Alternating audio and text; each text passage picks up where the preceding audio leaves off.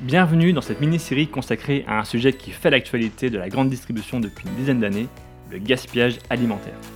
Pour en parler, j'ai décidé d'inviter Franck Marchand, directeur des opérations chez Phoenix, start-up parmi les pionnières à accompagner la grande distribution. Avec lui, on va parler de l'évolution de l'anti-gaspi en France, du contexte juridique, des actions possibles en magasin, de l'intérêt social, local et économique, et on terminera par la mise en place du label anti-gaspi qui devrait donner un coup d'accélérateur au sujet du gaspillage alimentaire en France. Bonne écoute à tous. On en vient à notre quatrième chapitre sur le label anti-gaspillage, euh, auquel vous avez contribué. Je crois que vous l'avez rédigé avec euh, des partenaires, avec l'ADEME notamment. Euh, concrètement, définition, qu'est-ce que c'est le label anti-gaspi? Le label anti-gaspi, c'est un label gouvernemental, et ça c'est important, c'est-à-dire que c'est une reconnaissance d'État qui dit que le magasin est engagé dans une démarche anti-gaspillage. Alors il y a trois niveaux euh, d'engagement. Il y a la maîtrise, donc première étoile maîtrise, deuxième étoile engagement et troisième étoile exemplarité. C'est pas l'inverse Engagement, maîtrise, exemplarité. Euh, et on peut mettre exemplaire avec une mention. Donc ça c'est quelqu'un qui va vraiment, euh, c'est la mention très bien du bac. Quoi. donc ça c'est la, première chose et ça vient récompenser finalement bah, toutes les actions qu'on a décrites auparavant, c'est-à-dire la gestion des commandes, la gestion des ventes euh, et la gestion des invendus. Euh, et ben, comment est-ce que c'est organisé dans le magasin? Est-ce que le magasin a mis tous les, tous les process, toutes les procédures pour s'assurer euh, d'être le plus vertueux possible? Il sert à ça, ce label, et donc il est audité et certifié par des organismes de certification externes. indépendants Indépendants, voilà. Donc, ceux qu'on connaît, hein, la FNOR, Veritas, SGS. Euh, et donc, il va dire, pour une durée de trois ans, votre magasin est engagé euh, dans, dans, la lutte contre le gaspillage alimentaire. L'enjeu, il est politique, c'est de forcer un peu tout le monde à se lancer. Est-ce que vous avez ressenti quelque chose depuis la mise à jour de cette, ce label?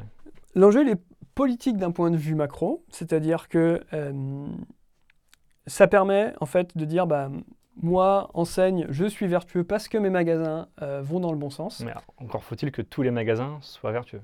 Encore faut-il que tous les magasins. Ouais, c'est difficile, mais on sent alors euh, certains euh, enseignes indépendantes, donc qui ont une vraie traction, une vraie volonté d'emmener tous leurs leurs franchisés vers ce label-là, quoi, avec presque une, une obligation entre pairs, de se dire on y va tous ensemble et on, se doit d'être bon sur l'environnement et on va aller chercher le label. parce que tout seul ça marche pas. Euh, Carrefour était le premier à l'annoncer, Leclerc a suivi. Ouais. Si Carrefour dit qu'il y a un magasin labellisé, un sur 700 magasins en France, c'est pas suffisant. Voilà. Donc l'idée c'est d'amener tout le monde quoi. Alors ça concerne la GMS, mais pas que, hein, les grossistes et aussi les métiers de bouche. Ouais. Ça c'est nouveau parce qu'ils n'étaient pas trop concernés, je crois, par les politiques anti-gaspi jusqu'à présent. Alors avec AGEC un petit peu plus. Un petit peu plus, ouais. Euh, voilà. Et puis 2024-2025, ça va encore, on va encore élargir le périmètre. 2025, ça va jusqu'à l'industrie agroalimentaire. C'est quoi la tendance actuellement? On, a deux magasins aujourd'hui en France, je crois officiellement. Ouais. On va vers quoi? Vers 50 magasins d'ici la fin de l'année? Ouais, plus que ça. Plus que ça Plus que ça, parce que nous, à, déjà côté Phoenix, on, approche de la, de la, cinquantaine avec la, et sur trois mois. Donc, parce qu'il n'existe que depuis mars. Oui, c'est c'est récent. Donc, euh, non, non, on, sent une vraie euh, dynamique, une vraie émulation des enseignes euh, à y aller. Et plus il y aura de monde qui iront, plus ça entraînera de monde. C'est-à-dire qu'on ne pourra pas être le petit dernier qui ne veut pas aller chercher le label. Euh, donc non, non, il y, a une vraie bonne dynamique et, c'est pareil, c'est encore un coup de projecteur qui a fait du bien.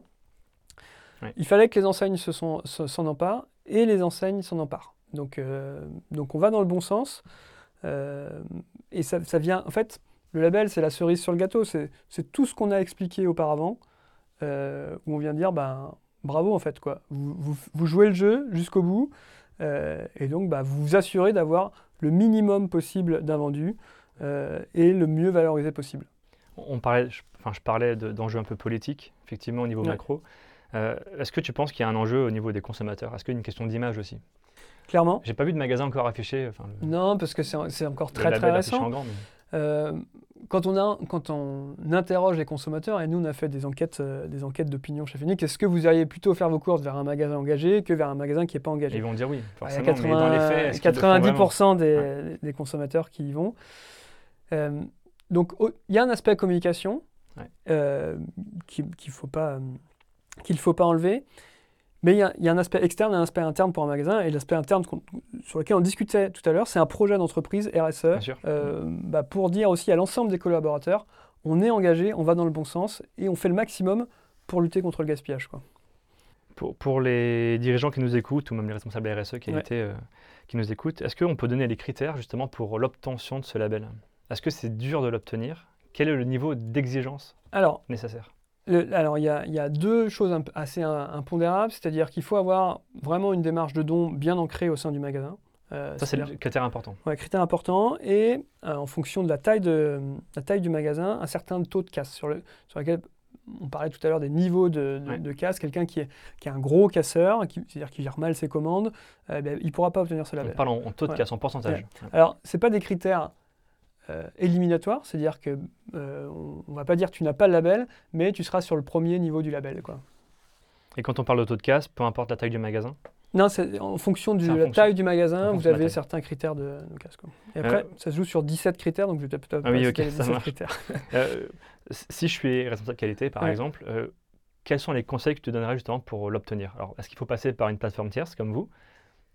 Alors, les conseils pour l'obtenir, je dirais, c'est d'abord d'avoir en place les 4 ou 5 leviers de, valorisation des produits qu'on a cités, donc euh, la vente date courte, les paniers, euh, le don d'association, alimentation animale. Tout ça, en fait, il faut que ça soit bien ancré dans le magasin et qu'il y ait les process euh, qui soient irréprochables là-dessus. Et après, qu'est-ce que ça va apporter, le fait de bosser avec nous? C'est que nous, bah, comme je disais tout à l'heure, on accompagne 50 Mac, demain 100, 150.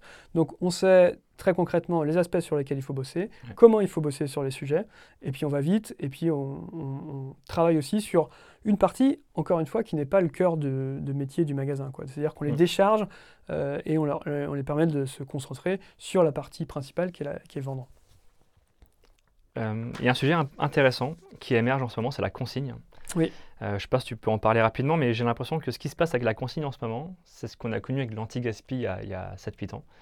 Euh, est-ce que tu connais quelques acteurs intéressants? Est-ce que vous, travaillez avec eux? Comment tu vois justement ce marché qui évolue? Euh, la consigne, c'est quelque chose de super intéressant. pour avoir vadrouillé aussi et être allé un peu dans l'Est, en fait, c'est quelque chose qui n'avait jamais disparu ah, en Alsace notamment.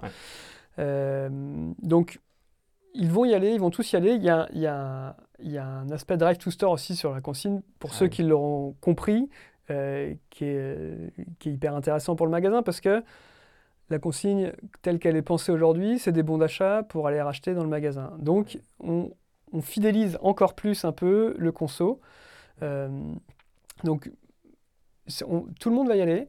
Ça va être, euh, ça va être un phénomène de, masse. Les, pionniers y sont, donc demain ça va suivre. La grosse question de demain, c'est est-ce qu'on va avoir assez de, d'harmonie, mais ça arrive, euh, ça arrive, c'est-à-dire qu'on n'est pas 12 000 euh, types de pots ou de bouteilles différents, euh, et que ça soit simple. et j'ai plutôt l'impression que c'est simple pour le moment, et si c'est simple, ça va marcher. Ouais, ça a l'air d'être assez simple à mettre en place, mais c'est une question de, culture et de prise de conscience, j'ai l'impression. dernière question, mais tu m'as mis le doute tout à l'heure. est-ce que tu as déjà travaillé en magasin, et est-ce que tu y travaillerais ou est-ce que tu y retournerais? Alors, j'ai jamais travaillé en magasin. Euh, j'ai découvert ce monde-là. Moi, je venais du monde des déchets. Donc, j'ai remonté, euh, j'ai remonté d'un cran. Euh, par contre, je trouve que c'est un, c'est un monde assez fascinant, le commerce en général. Mm. Et c'est quelque chose qui est intéressant. je ne sais, sais pas si j'y travaillerai demain, mais c'est une terre d'innovation. C'est-à-dire qu'ils sont constamment en train d'innover, de trouver des, nouveaux concepts, de suivre le consommateur, d'essayer de comprendre le consommateur, d'essayer de le fidéliser. Euh, et ça, je trouve ça intellectuellement, c'est hyper stimulant parce qu'il faut être, toujours être dans l'action. Euh, et on le voit chez certaines euh, chaînes indépendantes qui ont, ont fait leur ADN en fait. De, toujours chercher à innover, à créer. Et puis, et puis ça marche pas sur certains trucs et ça marche sur d'autres. Et puis ils y retournent et tout. Donc c'est ça qui me que je trouve assez fascinant. Et puis, au-delà de ça, c'est que pour avoir euh, beaucoup tourné en magasin, on trouve des, des personnes euh, qui humainement sont, euh, sont, sont, super. Il y, a toute une, il y a tout le spectre, mais, mais il y a en général, je trouve plutôt des bonnes ambiances dans les magasins, des ambiances euh, humaines euh, et assez chaleureuses. Contrairement à ce qu'on pense. Ouais, contrairement à ce qu'on pense. ouais. Un mot peut-être pour finir sur Phoenix, où est-ce qu'on peut vous retrouver? Et puis si demain on veut se lancer dans la labellisation, Ouais. comment faire? Est-ce qu'on vous contacte? Comment le faire? Alors, euh, donc Phoenix, on fête nos 10 bougies, nos 10 bougies l'année prochaine. On est, par- on est présent partout en France, en Espagne et au Portugal aussi. Euh, sur plusieurs euh, thématiques, donc le don aux associations, euh, l'accompagnement sur la vente date courte, les paniers, l'alimentation animale. Sur plusieurs aussi périmètres, on est sur la grande distribution, on, accompagne aussi l'industrie, les petits commerces, les commerces de proximité, un peu de restauration collective aussi. Donc on, a et une panoplie de, produits et une panoplie de, territoires d'action qui est très variée. Et demain, si on veut, et j'engage tout le monde à, à se lancer sur le label, eh ben, il y a un site internet sur lequel vous pouvez nous contacter. Et nous, en fait, on prend vos demandes et on vous recontacte dans la foulée pour planifier les choses. quoi. Merci beaucoup. Ben, merci. C'était hyper plaisant, c'était cool. Super intéressant. J'espère que ça fera plaisir à nos auditeurs aussi et que ça sera riche d'enseignements. C'est un plaisir. Merci à toi, Franck. Merci infiniment d'avoir écouté ce podcast. Cette mini-série est rendue possible grâce au soutien de l'ADEME dans le cadre du plan Agir pour la transition. Si vous avez apprécié ce format, je compte sur vous pour nous laisser une note ou un commentaire sur les plateformes d'écoute. Cela nous aide énormément à faire grandir ce podcast. Très bonne journée et au plaisir de se retrouver sur un nouvel épisode. À bientôt.